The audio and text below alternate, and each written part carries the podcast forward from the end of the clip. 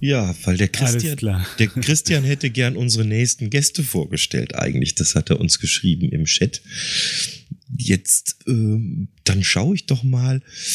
Und zwar kommen jetzt König, Bube, Dame, Gast.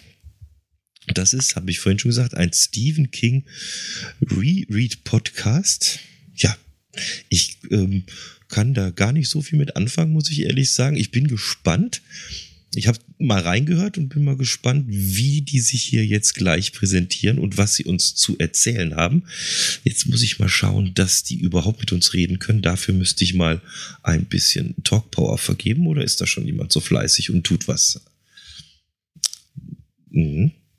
Gucken wir mal warten wir einfach. Die Dela sehe ich schon, den Jonas sehe ich. Wir können alle noch, noch nicht, dazu. Können alle noch nicht reden. Ich kann der Dela mal Talk ja, geben. Ja. Man kann die Dela uns ja sagen, wen sie alles braucht im Boot, dass das äh, vorwärts geht. So, die Dela hat jetzt Talk Power. Hi. Guten Abend. Hallo. Wer, wer darf Hallo, denn noch, wen darf ich denn noch hier freischalten? Den Jonas, glaube ich, oder wer war das? Den Jonas musst du freischalten, genau. Und du müsstest den Sprumpel, da ist jetzt auch da. Der Strumpel. Der Jonas hat Talk Power. Hallo Jonas. Hallo. Und der Strumpel müsste jetzt auch Talk Power haben. Hi.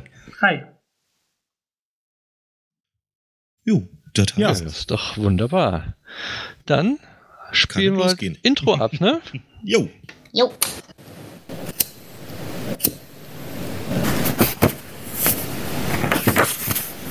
König. Bube. Dame. Gast der Stephen King Reread Podcast. Und wir wollen diesmal leider ohne Gast mit euch über eine sehr kuriose kleine Kurzgeschichte reden. Kleine Spoiler vorweg, es wird diesmal nicht ganz so schlimm wie bei der Aufnahme fürs Podstock, aber ich hoffe, ihr habt trotzdem euren Spaß daran. Und damit begrüße ich meine beiden Mitpodcaster, nämlich den Jonas. Hallo. Und den Flo. Hallo Dela. Ja, wir wollen heute über die Kurzgeschichte Die Nacht des Tigers reden. Und ja, ohne viel Aufhebens würde ich sagen, fangen wir doch gleich damit erstmal an. Ja, die zeitliche Einordnung äh, fällt heute etwas anders aus als sonst. Die beginnt nämlich im Jahre 2017, im Frühjahr, als Dela auf Twitter eine verrückte Idee hatte, nämlich man könnte doch Stephen King nochmal von Anfang an lesen. Äh, ich habe mich da breitschlagen lassen. Ja, ich weiß auch meine Idee mit. Ähm, wir könnten das ja verpodcasten. Und dann kam auch Jonas dazu. Wir haben also Anfang des Jahres angefangen und äh, seitdem besprechen wir die Stephen King-Geschichten chronologisch und machen nur in ganz besonderen Fällen dann mal eine Ausnahme. Heute ist einer davon. Ähm, heute besprechen wir eine Geschichte, die im Jahr 1978 rausgekommen ist ist im äh, Fantasy- und Science-Fiction-Magazin erschienen. Und zwar nur da. In, auf Deutsch ist sie 1988 erschienen. In die besten Horror-Stories. Das ist ein Kurzgeschichtenband, der von diversen Autoren Geschichten enthält.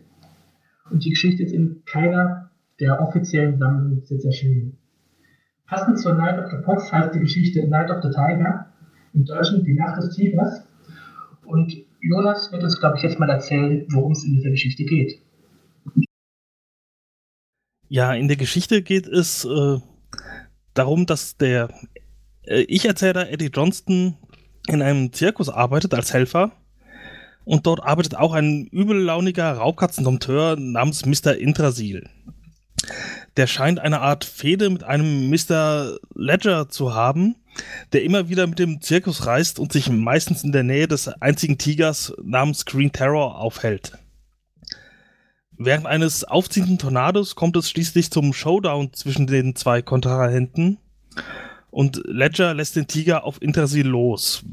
Bevor der Kampf losgeht, fällt aber dann Eddie als Beobachter in Ohnmacht. Als er wieder wach wird, äh, bekommt er erzählt, dass Mr. Intrasil vermisst wird Auffällig ist jedoch, dass die Leichen von zwei Tigern gefunden wurden.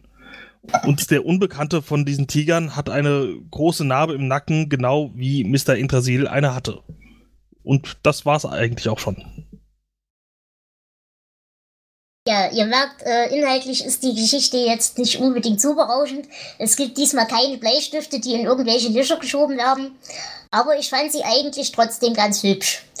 Und deswegen würde ich sagen, reden wir doch jetzt ein bisschen im Detail über die ganze Geschichte. Bevor wir aber weiterreden, für unsere Hörer, die uns noch nicht unbedingt kennen, äh, eine kleine Warnung vorweg.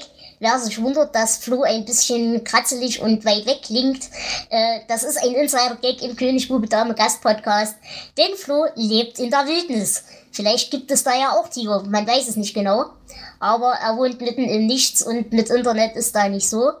Wer schon auf dem Podstock war, der hat das erlebt, wie da das Internet sich gestaltet. Also bitte verzeiht uns das, wir können es nicht ändern.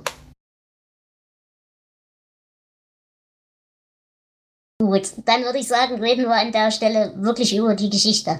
Äh, was fandet ihr denn, ja, wie fandet ihr das Ganze generell? Was hat euch daran begeistert? Was hat euch gestört vielleicht sogar? Was fandet ihr schön? Also ich mochte, dass es kurz war. Die Geschichte hat ja wirklich knapp 20 Seiten nur. Und äh, vielleicht liegt es an dieser Kürze, aber es hat mich tatsächlich nicht allzu viel gestört bei dieser Geschichte. Wir hatten diesmal keine unsympathische Hauptfigur. Wir hatten diesmal keine überflüssigen Handlungsstränge. Das fand ich eigentlich im Moment ganz angenehm erstmal. Ja, das ging mir sehr ähnlich. Es ja, war eine schöne, harmonische Geschichte, bisschen Spannungsaufbau, was denn jetzt das Geheimnis von diesem Mr. Interessiert ist und dem Ledger. Und ja, eine nette Auflösung am Ende war rund. Nicht sonderlich spannend, aber äh, okay. Was haltet ihr denn von den Charakteren, die wir gekriegt haben? Also der Ich-Erzähler bleibt ja verhältnismäßig blass und nichtssagend. Der hat auch keine allzu großen ja, Eckpunkte, an denen man ihn definieren könnte. Aber die beiden ja, Hauptpersonen sind ja durchaus interessant. Der Herr Indrasil und der Ledger, oder wie auch immer er dann ausgesprochen wird, äh, die haben ja durchaus so Charakter. Und natürlich auch der Tiger. Wie steht ihr denn zum Charakterbild, das hier gezeichnet wird? Ja, ich, ich finde, es wird nicht allzu viel über die gesagt. Klar, dieser äh, Intersil ist ein sehr jähzorniger Mann und äh, mag es, den Tiger zu ärgern, zu äh, stechen mit seinem spitzen Stock da. Aber ja, über den anderen, den äh, Ledger, äh, wird einfach zu wenig erzählt, um sich da wirklich eine Meinung zu bilden. Ich finde auch, dass die Figuren zwar sehr blass bleiben, aber gerade in Kombination miteinander sind sie doch äh, eigentlich ganz interessant. Man merkt schnell, dass die beiden doch eine lange Geschichte schon verbindet. Und das bringt so ein bisschen Spannung rein in eine Geschichte, in der sonst eigentlich nicht wirklich viel passiert. Also ich fand ja, dass der Indrasil mich persönlich so in allem, wie er beschrieben wird, sein ganze Jezorn, aber vor allem auch die Optik, die ihm so zugewiesen wird, mich hat er irgendwie an Rasputin erinnert. Ich kann mir nicht helfen, aber irgendwie hatte ich da immer so dieses eine klassische Bild von Rasputin im Kopf.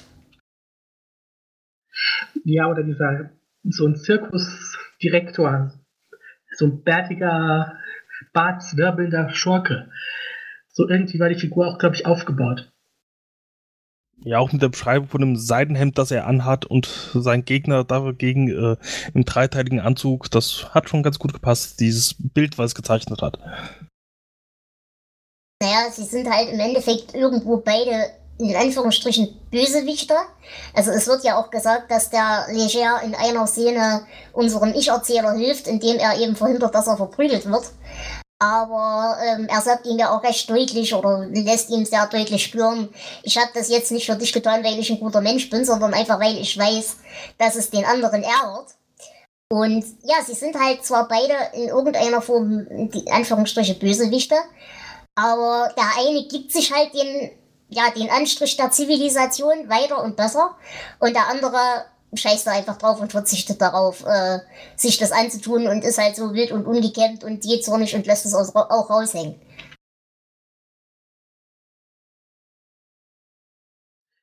Wie steht ihr denn eigentlich hm? zu dem Setting der Geschichte? Also ich persönlich mag eigentlich so Zirkusgeschichten nicht so besonders. Es gibt da nur wenige ähm, aus diesem Genre, die ich tatsächlich mag. Und das Ganze hat mich eigentlich auch an eine Fernsehserie erinnert, die viele Jahre später rauskam, an Carnival. So diese Zirkusmischung mit so ein bisschen Spannung, Übernatürlichem. Wie findet ihr das? Also ich wusste zum einen nicht, dass es ein Genre Zirkusgeschichten gibt, aber ich fand's okay. Das, äh, ja, weil wo sonst soll man einen Tiger finden? Das hätte noch ein Zoo sein können, aber macht schon mehr Sinn im Zirkus. Also ich persönlich fand das, das Setting eigentlich ziemlich cool. Äh, du hast schon recht, Karneval persönlich habe ich noch nicht gesehen, kann ich nicht mitreden. Aber mich hat die ganze Szenerie so ein bisschen an die American Horror Story Freakshow Staffel erinnert. Äh, da ist ja auch so dieser ja, vor allem eben dieses Zusammenspiel der unterschiedlichen Leute und so weiter, das, das Wichtige und auch das Gruselige.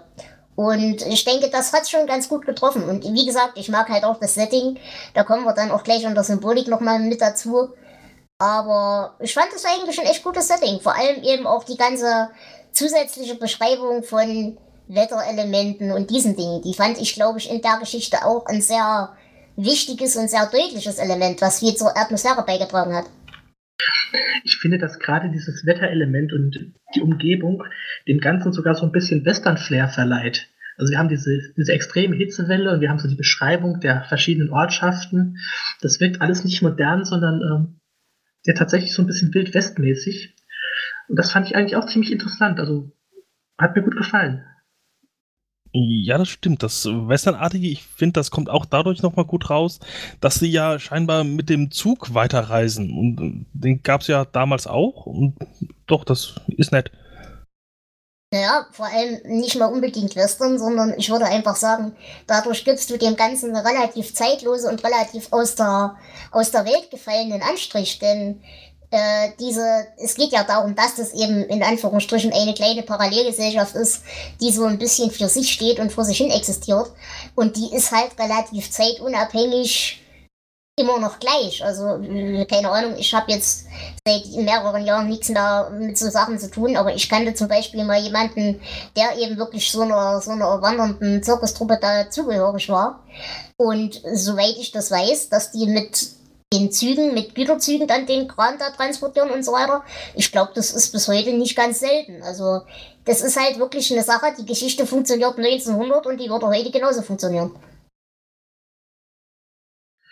Na, ob sie heute noch genauso funktionieren würde, ich würde sagen, in den 80ern, vielleicht ein bisschen in die 90er rein. Mittlerweile verändert sich die Gesellschaft doch ziemlich, dass es, glaube ich, nicht mehr ganz so gehen würde. Aber im Großen und Ganzen stimme ich dir zu.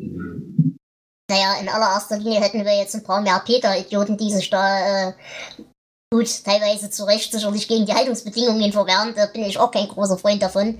Aber ich denke, so generell das Setting ist immer noch dasselbe. Die Probleme sind immer noch die gleichen. Wenn es anfängt zu gewittern und der Blitz in dein Zirkuszelt einschlägt, hast du halt einen Zappen. Äh, also ich denke, da, das ist schon relativ unabhängig und kann so, ja, so bleiben. Und auch die Konflikte, die die Leute halt in sich tragen, mit sich tragen, die sind ja auch relativ zeitlos. Zum Beispiel haben wir hier auch wieder den klassischen, äh, ja, den klassischen Vaterkomplex, denn es wird unter anderem der eine Satz gesagt äh, zu dem, zu dem Vater. Moment äh, ja, so sinngemäß, äh, der Vater konnte einen anschreien, dass man vor Scham und Angst im Boden versinken wollte und so weiter und so fort. Und auch diese, diese Vaterkonflikte und so weiter, die haben wir ja öfters mal. Die haben, glaube ich, Menschen auch heute noch. Oftmals ist es in solchen Geschichten ja auch so, dass eben dieser Zirkuschef oder so höher gestellte Figuren auch irgendwie eine Vaterfigur für die anderen Anwesenden sind. Ähm, das sehe ich in dieser Geschichte jetzt zwar weniger, aber teilweise könnte man es doch hineininterpretieren, dass das Ganze doch eine ähm, ja, ziemlich gewalttätige Familienbeziehung auch ist unter diesen ganzen Karnevalsleuten. Genau, der Satz, den ich gesucht habe, heißt, äh, der Vater, der einen so eiskalt fertig machen konnte, dass man am Schluss nur zitterte vor Scham und Entsetzen. Und diese Szene wird halt beschrieben, nachdem eben Mr. Intrasil unseren Ich-Erzähler eben zusammengeschossen hat und verprügeln wollte. Also die, ich denke, diese Familienbeziehung, diese, diese Gefühle, die ist ja schon zum großen Teil mit drin.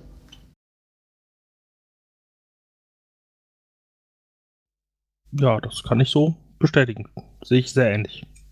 Und vor allem eben auch diese ganze Geschichte, äh, der Konflikt zwischen Indrasil und Leger, der wird ja durchaus auch so angedeutet, ja, wir hätten auch kooperieren können, aber er hat den Hals nicht voll gekriegt und so weiter und so fort. Ähm, das ist zwar alles gefärbt und nur die Sicht von Indrasil, aber auch das ist natürlich ein Konflikt, der, glaube ich, bis heute besteht, dass Menschen, die vielleicht mal irgendwann in einer professionellen Geschäftsbeziehung standen, sich plötzlich so aneinander rauschen, dass da eine lebenslange Feindschaft draus wird.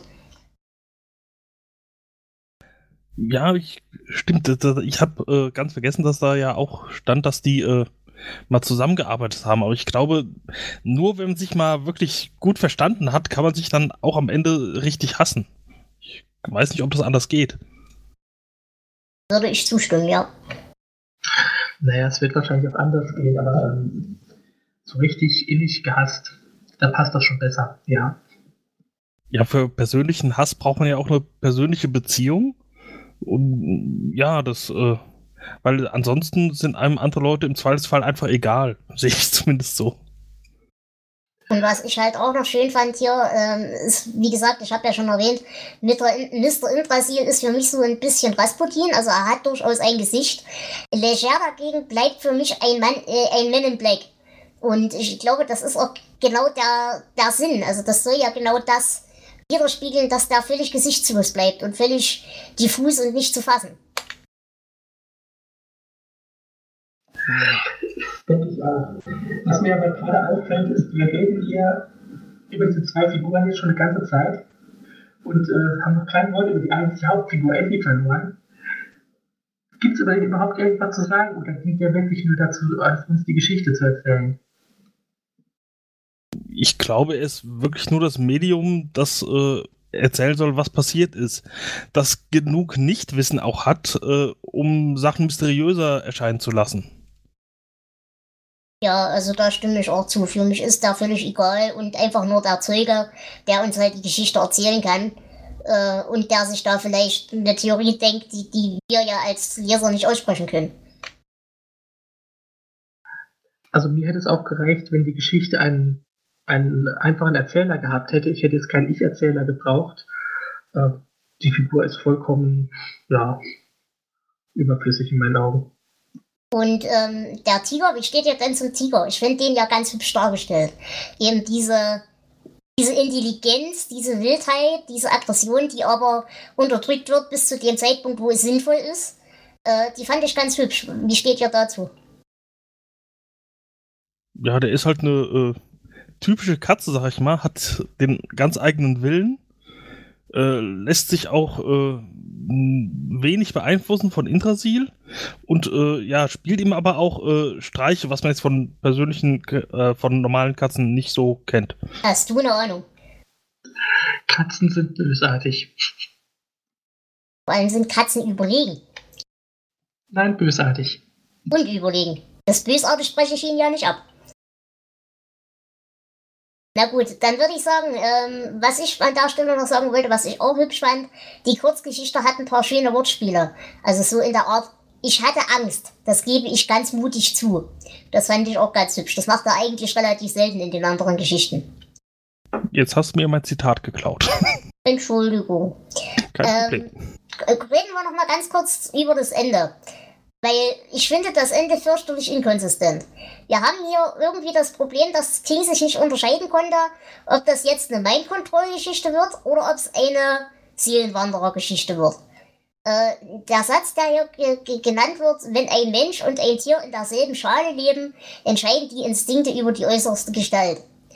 Und wenn Green Tower, also der Tiger, leger ist, wie können dann vorher Mann und Tiger nebeneinander stehen? Und wenn Indrasil der andere Tiger ist, wie er durch diese Narbe angedeutet wird, dann macht diese ganze Verwandlungsszene mit dem Pilzhut wiederum keinen Sinn. Oder ist das vielleicht ein Übersetzungsfehler? Was haltet ihr davon? Ich glaube, es gibt drei Tiger. Also, dass Leger als Unbeteiligter sich zwar auch in Tiger verwandeln kann, aber Green Terror einfach nur ein Tiger ist, äh, den äh, sich äh, Intersil geholt hat, nachdem die Geschäftsbeziehung zu Leger äh, aufgehoben wurde.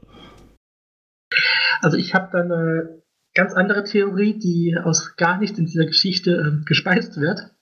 Aber ich glaube, dass Green Terror der Grund ist, warum sich die beiden zerstritten haben. Dass es vielleicht eine dritte Person ist. Und ähm, ja, ich, also in meinen Augen sind das äh, Wehrtiger.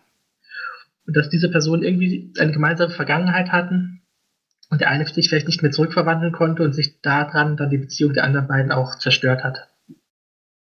Ah, das klingt durchaus sinnvoll. Quasi einer, der die Zurückverwandlung nicht mehr geschafft hat. Okay, das klingt logisch. Aber wie gesagt, die Geschichte hat knapp 20 Seiten. Ähm, da ist wirklich nichts drin, dass das jetzt speist. Ja. Okay, ähm, habt ihr, ich, wenn ihr nichts dagegen habt, rede ich kurz über die Symbolik in der Geschichte? Mach das, das ist dein Job.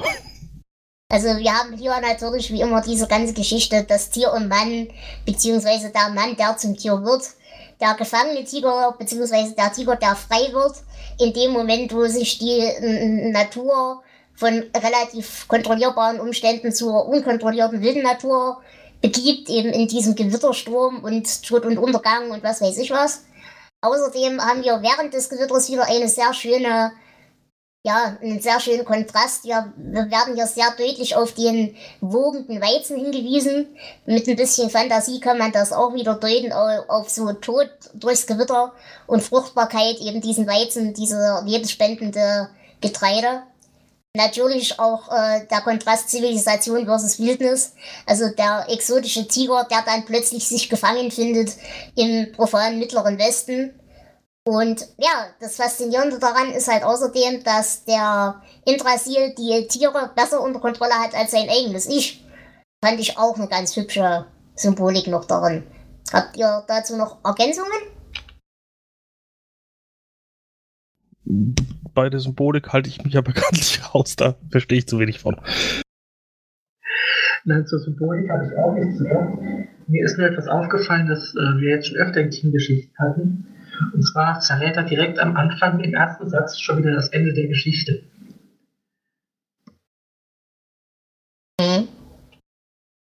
Ich würde jetzt nachlesen, aber ich habe das Buch nicht hier.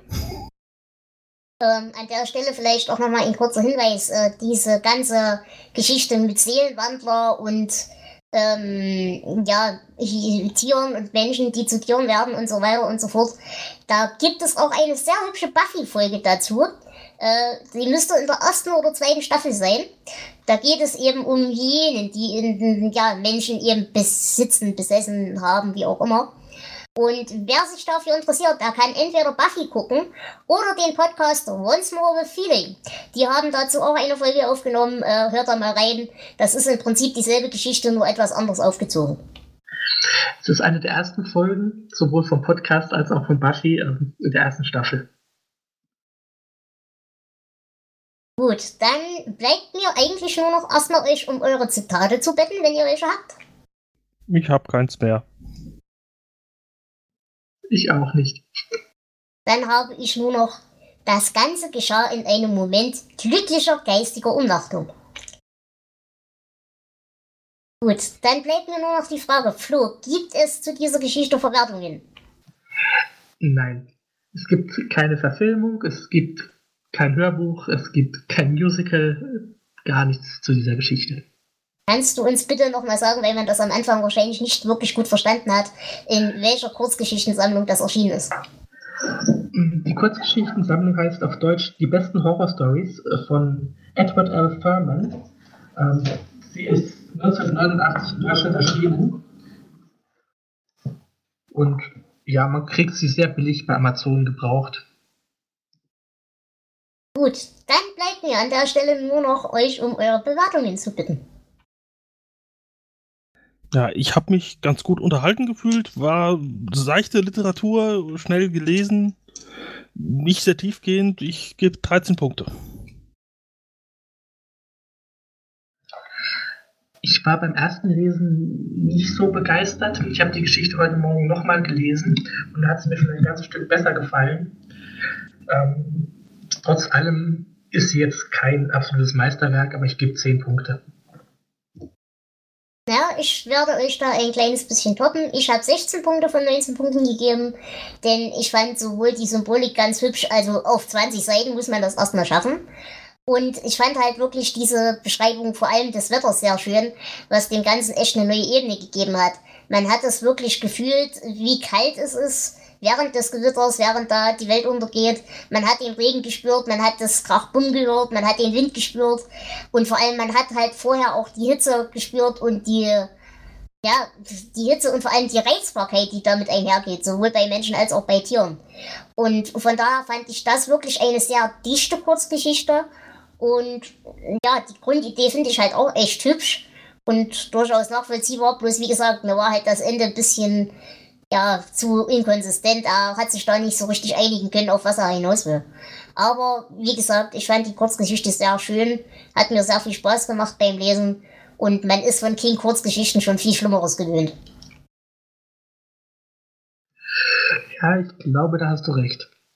Also wir hatten definitiv schon einige, die erheblich schlechter waren. Und das gehört tatsächlich zu dem, was lesbarer ist. Gut, dann würde ich sagen, haben wir das, äh, diese Kurzgeschichte im eigentlichen Sinne auch relativ gut abgeschlossen.